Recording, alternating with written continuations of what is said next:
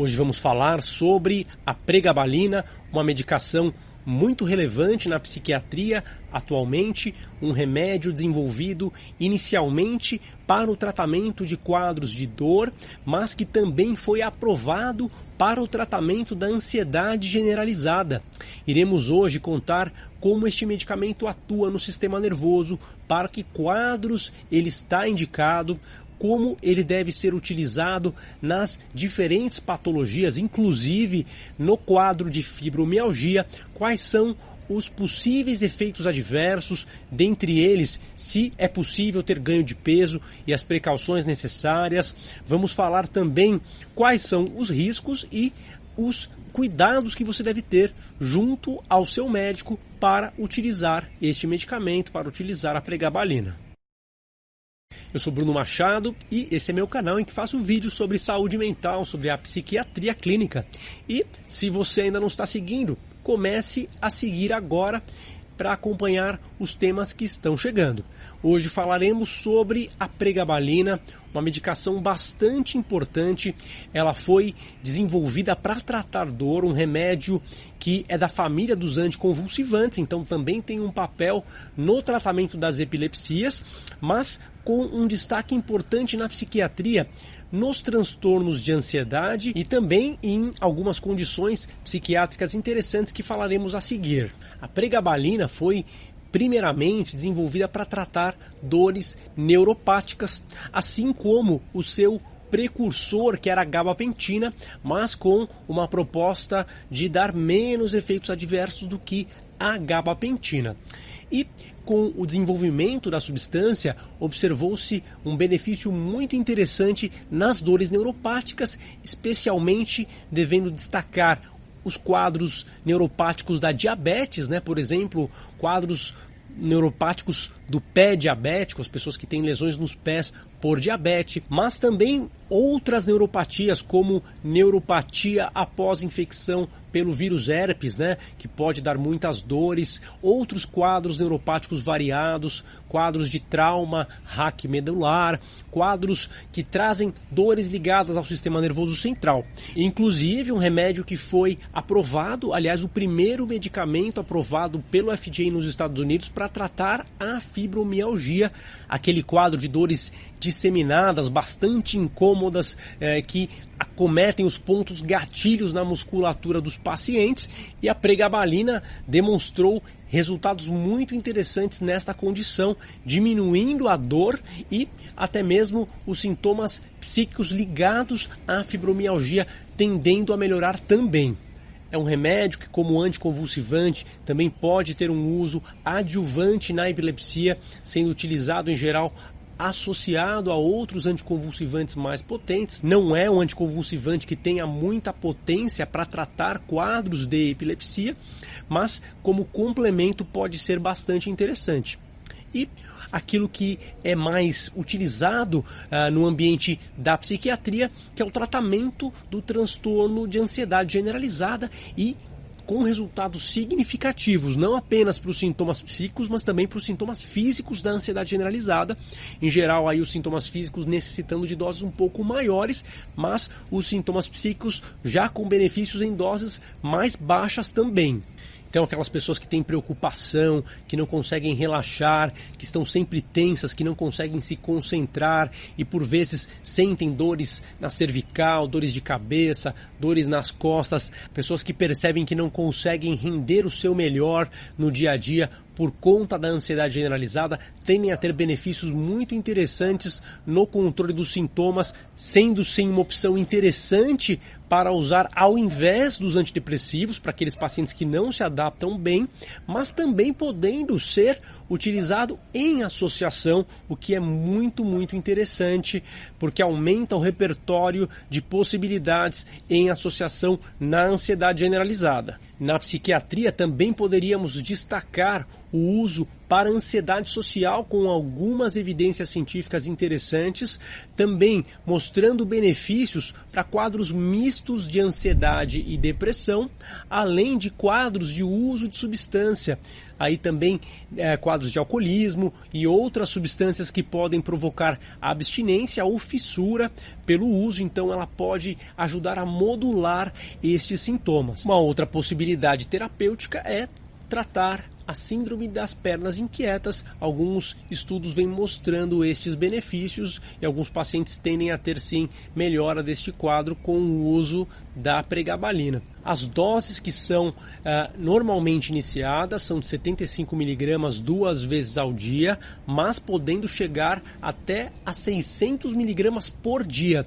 Também é comum o uso nas doses intermediárias, uma média bastante frequente é em torno de 300 miligramas e especialmente para os quadros dolorosos, como fibromialgia, dores crônicas e os sintomas físicos de ansiedade generalizada, pode ser necessário o uso em doses mais elevadas.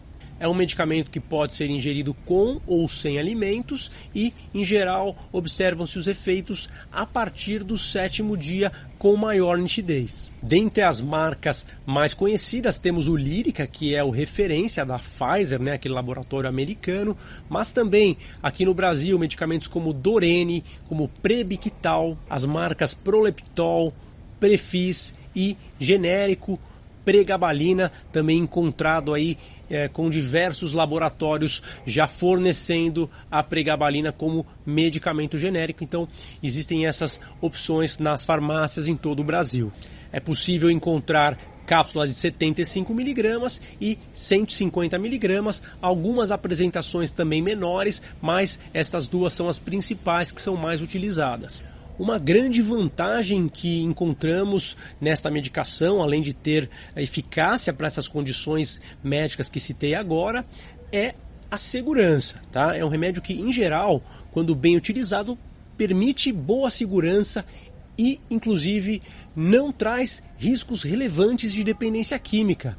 O mecanismo de ação é direcionado aos canais de cálcio, embora ele tenha uma analogia com o GABA em sua molécula, ele não atua no receptor GABA e não traz risco de dependência química, mas pode acontecer risco de abuso em pacientes que inicialmente tendam a ter uma resposta de euforia com o remédio. Então, existe ali um percentual baixo de pessoas que ao tomar esse remédio podem ter euforia e isso requer precaução. Uma outra vantagem bastante interessante da pregabalina é que é um remédio de excreção renal, ou seja, ele é eliminado inteiro pelos rins, ele não é metabolizado pelas enzimas do fígado, então isso reduz a chance de interação medicamentosa, porque a maioria dos remédios, claro, é metabolizada pelas enzimas do fígado. Então a chance do nível do remédio aumentar ou diminuir, ou de ele atrapalhar o nível de outros remédios, não acontece, não se manifesta,